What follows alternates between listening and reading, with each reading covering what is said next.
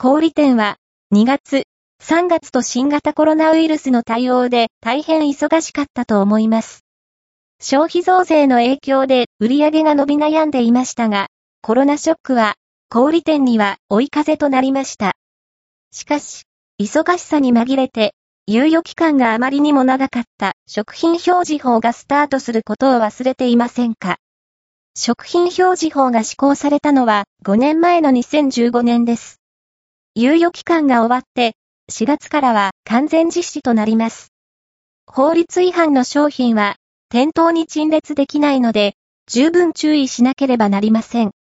食品表示法は、従来の表示基準とは大きく変更されたところがいろいろありますが、特に小売店が注意しなければいけないのが、栄養成分表示の全面義務化と、原材料と添加物の明確な区分とアレルギー表示の3つです。